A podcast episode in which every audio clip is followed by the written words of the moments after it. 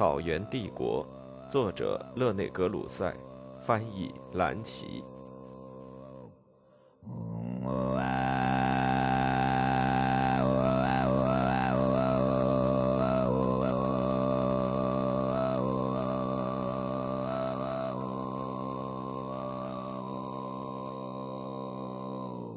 第二编，成吉思汗蒙古人。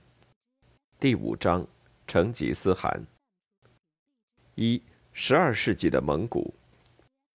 十二世纪末期的亚洲地图是：中国被分裂为二，南部是中国人的宋朝，以杭州为都；北部是通古斯族女真人的王国，或称金朝，以北京为都。在中国西北部。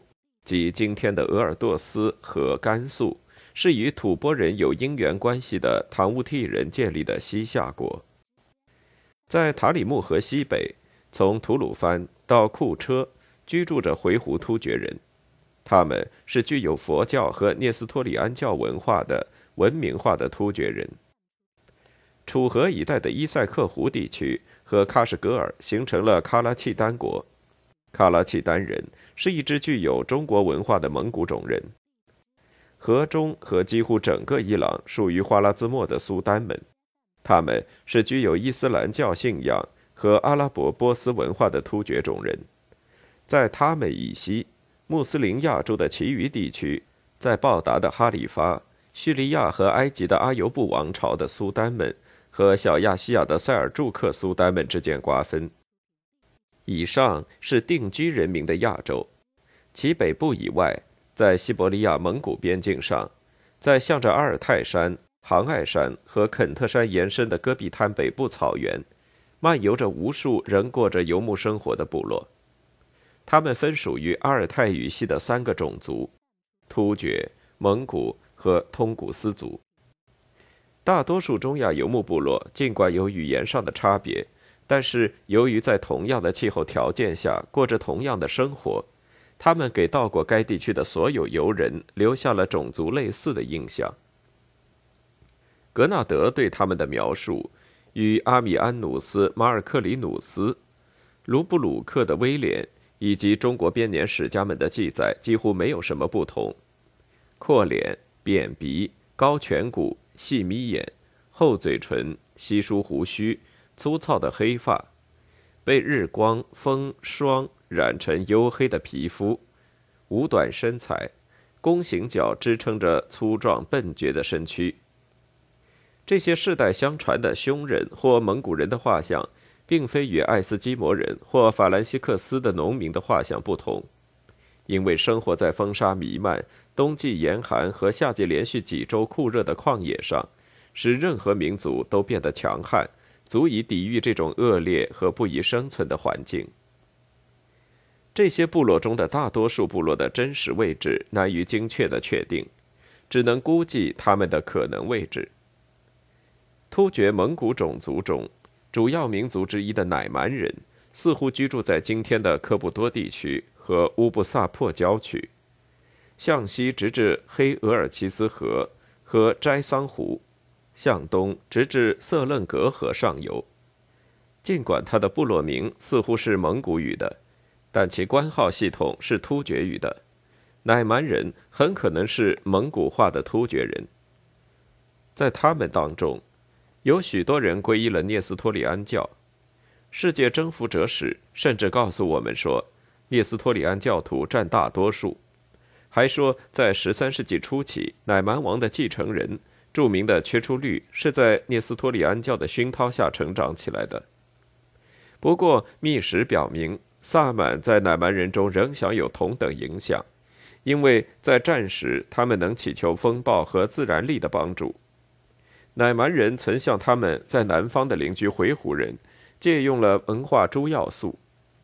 十三世纪初，乃蛮王任用回鹘族学者塔塔统阿作为他的掌印官兼文书。因为回鹘突厥语是他们的官方语言，自然，中国当时是指女真或者说金朝的中国，也对他们施加了权威。这一点由成吉思汗时期的乃蛮王具有塔阳之号明确的得以证明。该号与汉字的大王一词有联系。前一代的乃蛮王塔阳之父义南赤鼻勒格死后，留下了可怕首领的名声。乃蛮人以北，在叶尼塞河上游分布着突厥族的辖加斯柱部落，其酋长取伊那勒称号。大约九百二十年，他们在契丹人的一次攻击中被赶出了额尔浑河上游地区之后，在历史上没有进一步发挥作用。与乃蛮人争夺权力的是克烈人，他们的确切位置只能大概的得以认定。许多东方学学者认为，该部在色楞格河以南。额尔浑河上游和翁金河与土拉河流域，及经塞因诺岩境内。据另一些学者的看法，乃蛮人的位置还要向东移，直至哈拉河陵。从哈拉河陵起，开始属克烈部境。克烈人通常被看成突厥人。蒙古起源的传说没有任何一处提到他们，很难说克烈人是受到突厥强烈影响的蒙古人，或是已经蒙古化的突厥人。无论如何，许多克烈人的称号是突厥语的。托沃林勒，与其说是一个蒙古名，不如说是突厥名。根据叙利亚编年史家巴赫布拉尤斯记载，克烈人被认为在公元一千年后不久就皈依了聂斯托里安教。据说克烈汗曾在草原上迷途，得到圣薛尔吉斯的引导，方才脱险。在当时。碰巧留在克烈人境内的基督教商人们的鼓动下，他要求呼罗珊的莫夫主教伊伯杰苏前来，或者是派一位牧师来给他和他的部名施洗。伊伯杰苏写给报答总主教的约翰六世的信，该信注明年代是一千零九年。巴赫布拉尤斯也引用了这封信，其中说：“二十万克烈布突厥人与其可汗一起受洗礼。”十二世纪的克列王室成员仍沿用基督教人名，这一事实将成为欧洲普勒斯特约翰传说中的来源之一。另一个来源与埃塞俄比亚皇帝称号有关。在成吉思汗时代，前两辈的克烈布汗自称马尔忽斯布依鲁，他像塔塔尔人，当然还有北京的金朝皇帝们一样，似乎也想得到东戈壁的霸权，但是。他被塔塔尔人打败，并引渡给金朝，被钉死在一只木驴上。据说他的遗孀策划暗杀了塔塔尔汗，替他报了仇。马尔胡斯留下两个儿子，霍尔查胡斯和觉尔汗。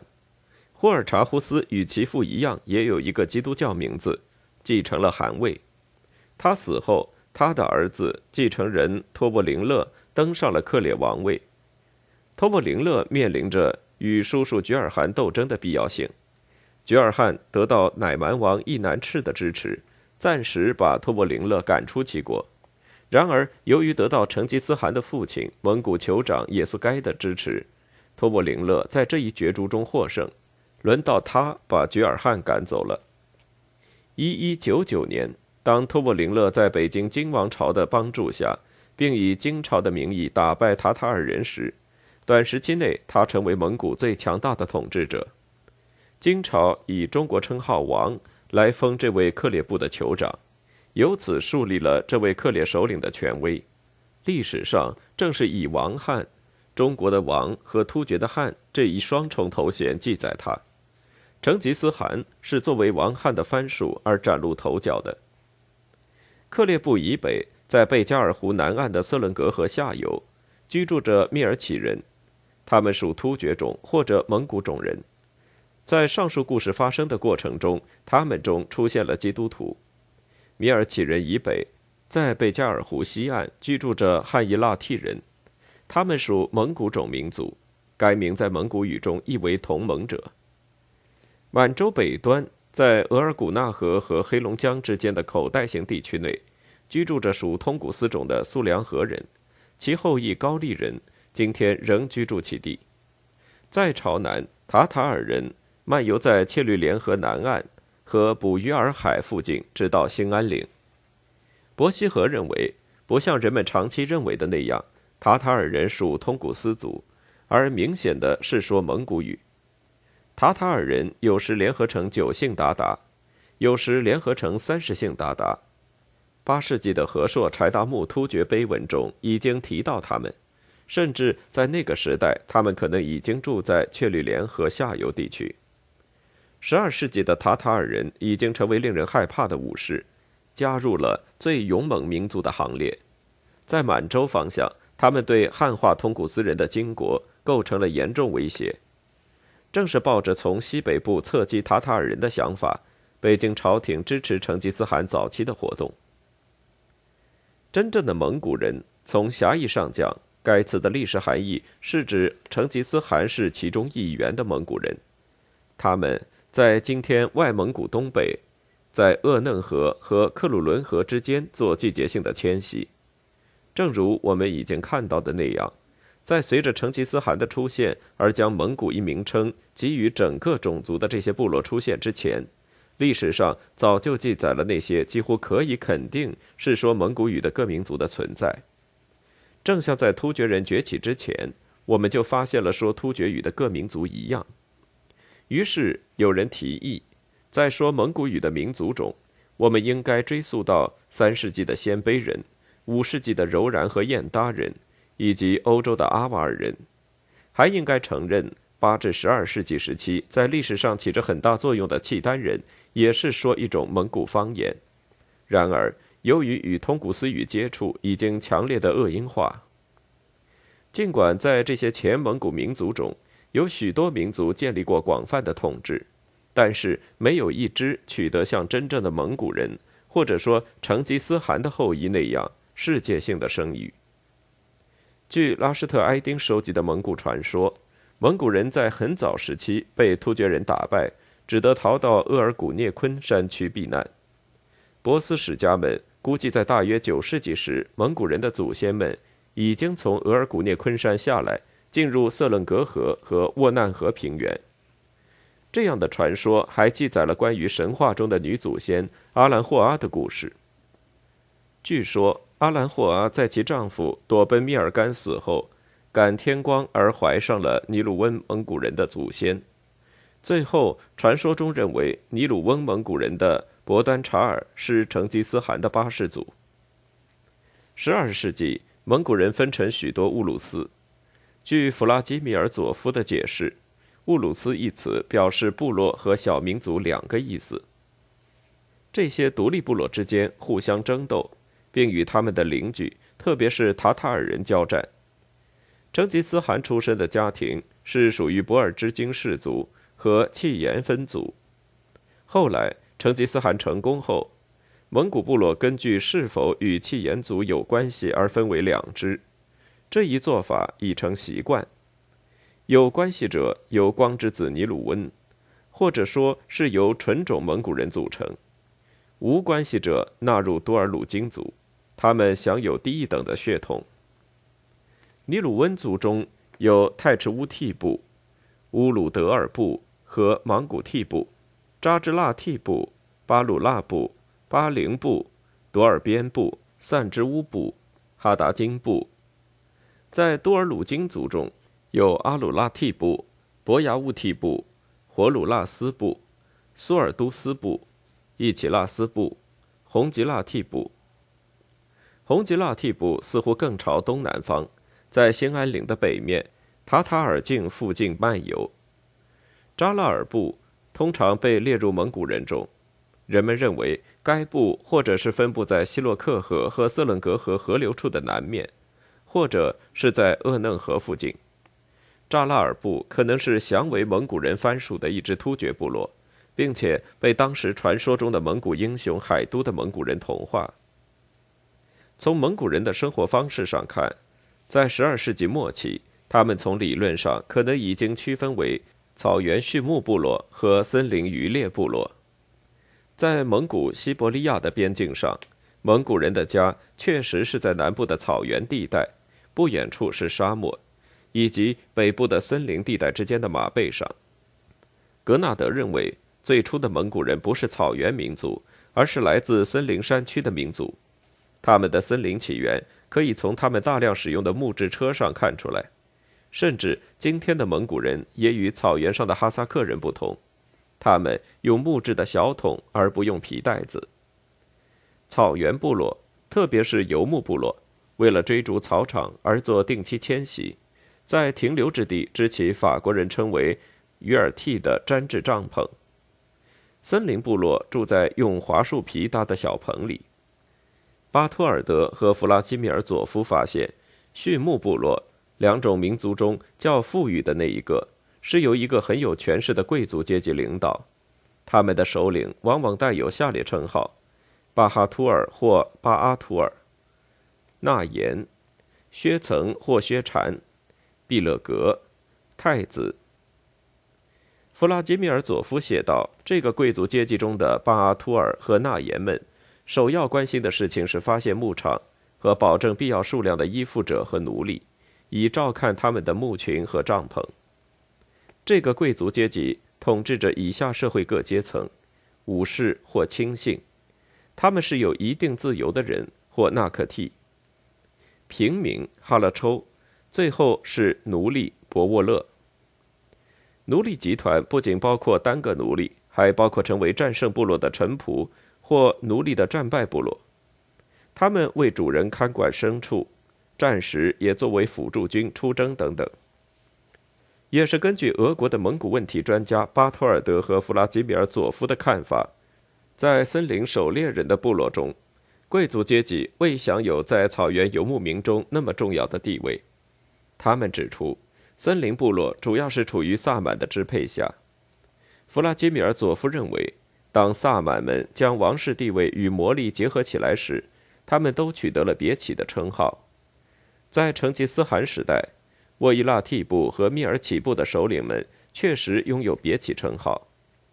在所有的突厥蒙古族民族中，萨满或巫师都起着很大的作用。萨满阔阔出在成吉思汗帝国创建中所发挥的作用，将在后文叙述。上述区别实际上远不如牧人和林中百姓这两个名词所引出的区别大。例如，在蒙古人中，太赤乌剃部属森林狩猎者，而成吉思汗被认为是出生在一个牧民部落。此外，所有的突厥蒙古人都是一种或另一种的狩猎人。林中百姓甚至在隆冬季节也要猎取用来交换的貂鼠和西伯利亚松鼠，在畜牧者的无垠的草原上用套索、弓箭追逐羚羊和捕捉鹿。草原贵族则用猎鹰狩猎。随游牧环境的变迁，一个氏族可以从一种生活方式变成另一种。成吉思汗年轻时。他的父系亲属们夺取了他父亲的牧群，在他能够在马群和羊群中逐渐发迹之前，他同他的母亲和兄弟们一起过着悲惨的渔猎生活。总的来说，森林部落似乎更加野蛮，除了通过游牧民的隔离地，他们无法与文明生活接触。游牧民由于接近中戈壁的回鹘人、辽河畔的契丹人或北京的女真人而受益。虽然他们没有城市，但是在迁徙过程中出现了帐目群阿银勒，竖在轮车上的毡帐围成圈，或暂时的聚居群。人种史研究者注意到，从森林蒙古人的简陋小棚到游牧民的阔尔的进展，毡帐易于折叠和撑开。在十三世纪成吉思汗国的大汗门时，毡帐变得如此宽敞舒适，还有带绒毛的毛皮地毯。以致它成为真正的旅行宫殿。然而，自近代蒙古人衰落以来，廓尔也退化了，它不再有十三世纪时用来通气排烟的小气管。最后，蒙古民族中森林狩猎者与草原游牧民之间的区别，可以从两种主要的营帐群上看出来：一，像刚才描述的廓尔，或称圆形毡帐，它需要大量的杆和木条，表明了该族人。曾住在森林地带内。二，低矮宽大的羊毛毡及麦克汉，对于生活在无林木草原上的游牧民来说容易建造。